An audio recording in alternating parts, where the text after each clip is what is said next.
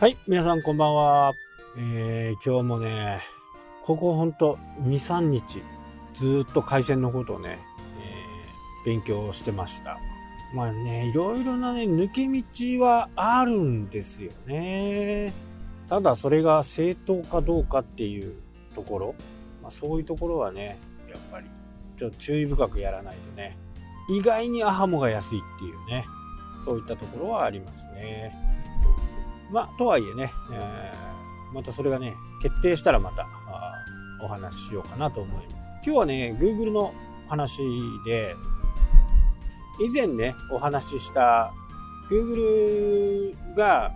クッキーってね、あのーその情報を、まあ今まで取っていたいたわけですよ。その人がどんなサイトを見るのかとか、そういったものをね、データベースみたいな感じで蓄積していったんですけど、まあそういったものを今後取らないというふうになって、じゃあどうやって広告出すのっていうことでね、あの広告を主にやっている会社なんかは結構ね、あのどうなるんだろう、どうなるんだろうっていうふうにね、ちょっと湧いてたりします。ただね、天下の Google ですから、次なる手を考えてきてることはね、これはもう間違いないですし、まだ期間としては2020年、22年まで。なのでまだね、まあ2年とは言いませんけど、2年10ヶ月ぐらいね、あるんで、あ、1年10ヶ月ぐらいあるんでね、まあそれなりに、えー違うことをね、しっかり考えてくるとは思いますけどね。この個人情報の取り方っていうのが、まあ世界ですごく注目されていたんですけど、日本はね、やっぱりまだまだ、こう、意識がちょっと低いっていうのかな。まあそれをね、無理やりなんかこう、取られないようにしようとか、いう人も正直少ないですし、なのでね、あの匿名性っていう部分が、未だにね、えー根付いているところがそうなのかなっていうふうには思いますね。まあ匿名性でもね、まあめんどくさい作業にはなりますけどね、えー個人を特定することは可能ですから、そういったことはね、やっぱりこう、しない方がいいに越したことはない。誹謗中傷とかね、えーそういったことをしても、これね、誰も喜ばないんですよ。誰も喜ばないことをするっていうね、まあ自分のことしか考えない。まあこういう人間にはなりたくないもんですよね。まあ Google はね、えー今は本当にこう、定着してきたものって、Google マイビジネスっていうものは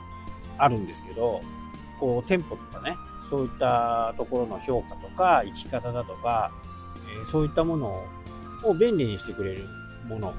まあいろいろあったんですけど、結果最終的にやっぱりね、巨大なプラットフォームを持つ Google が勝ち取った感があるのかないろいろありましたよね。サービスの情報をする、情報提供するものがね。結果的に最後は Google が勝っちゃったみたいな感じですからね。で、えーこの間ね、テレビを見ていたら、この電話番号をね、固定電話の番号を持つことの、昔はね、やっぱりステータスだったんですよね。電話番号を持つっていう。まあ、これね、NTT の策略っていうか、日本電電公社のね、策略でもあったのかなとは思いますけど、僕がまだね、商売をやり始めるくらいとかね、そういう時に電話引く時って、加入券っていうのが必要だったんですよ。今ね、そんなことにはなってないですけど、10万ぐらいかかったんですよね。あの当時でも10万円ですから、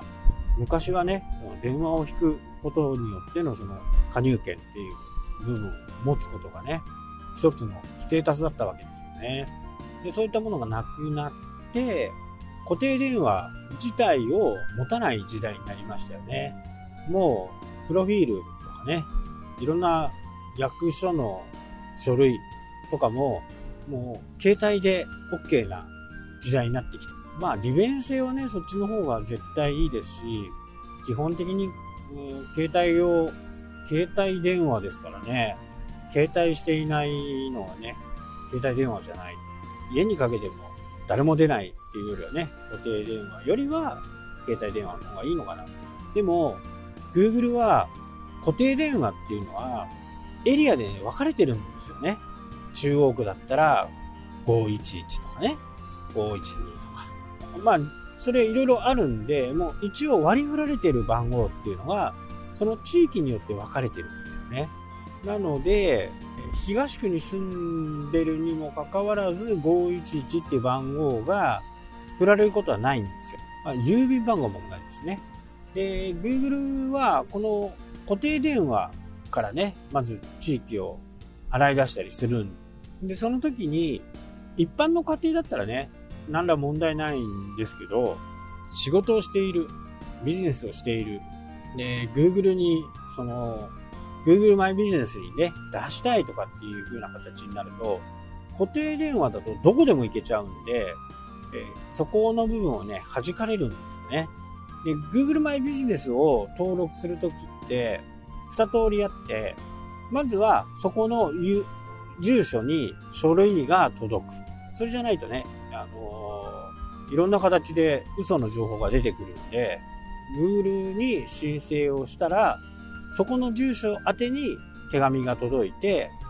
ピンナンバーみたいなね、えー、ものが届くんですよね。で、それを Google マイビジネスの方に入れることによって、あ、仕事、あ実在してますねっていう確認になったんですよね。それか、早いのは固定電話なんですよ。固定電話で、固定電話で登録すると、固定電話に、その、え、ピンナンバーを、ピンナンバーを言ってくれるような電話が返ってくるんですよね。あの、よくあるね、機械で言う番号のやつです。で、それが通れば、すんなりね、その場所に、あ、お店があったんだね、というふうな。なので、Google はね、この固定電話っていうのを多くね、活用しているんですよね。地域が分かれることが、地域がどこにあるかっていうのはすぐ分かる。で、もう一個郵送になるとね、アメリカから郵送されるんで、結構時間もかかるんですね。2週間とか3週間とか。しっかり準備ができてる人はいいんでしょうけど、なかなかね、あの、店舗を始めようとかっていう風な人たちって忙しいんですよね。立ち上げるとき。えそんな時にね、ちょっと忘れがちになっちゃうんで、え固定電話だとね、すぐ反映される。なので、ステータスはないけども、そのビジネスに活用できる範囲っていうのは、まだまだね、根強くあるのかなと。なので、ホームページとかにね、住所はもちろんのことを、郵便番号